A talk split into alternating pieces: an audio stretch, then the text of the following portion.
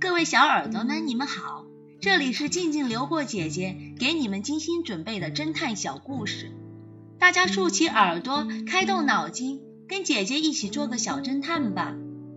小侦探系列九：手提包的秘密。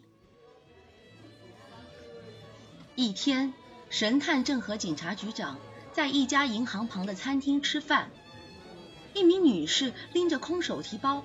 慌慌张张的跑进来，谁有电话？我的钱和手机都被人抢了，我要报警。这名女士一眼看到了穿着警服的警察局长，立刻跑到他跟前：“警察先生，快点帮我把钱找回来吧！”别急，你慢慢说，到底发生了什么？我叫安娜，是斯柯达公司的会计。今天上午，财务经理临时决定让我去银行取几十万块钱。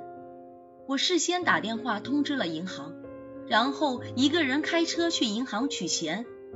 请等一下，取大额现金的时候，公司一般会派两个人一起去吧？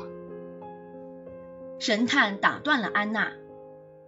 是的，不过平时和我一起去银行的保安今天正好请假，财务经理又急着要钱。所以我就一个人去了。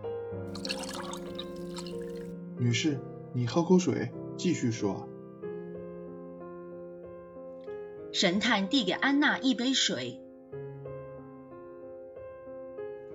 安娜接过杯子，却没有喝水，而是端着杯子继续说：“我取完钱，将现金装进手提包。”然后直接坐银行的电梯到地下停车场。就在我开车门的时候，脑袋突然被人狠狠打了一下，接着我就晕倒了。等我醒来的时候，手提包已经空了。我想立即打电话报警，却发现手机也没了。听完安娜的叙述，警察局长站起身来。看到安娜脑后的肿块后，对神探点了点头。神探想了想，对安娜说：“女士，请你和我们回一趟警察局吧。我相信你一定知道钱的下落。”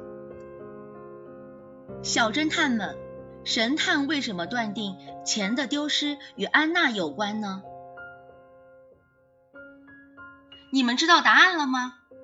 把你们的想法留在评论区，与其他的小朋友一起来讨论吧。姐姐会在下一集末尾告诉你们哦。消失的图纸。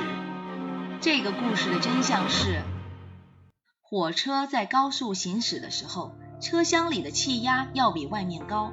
一打开窗子，窗边桌上的图纸会飞到窗子外面，不可能被吹进车厢里散落一地。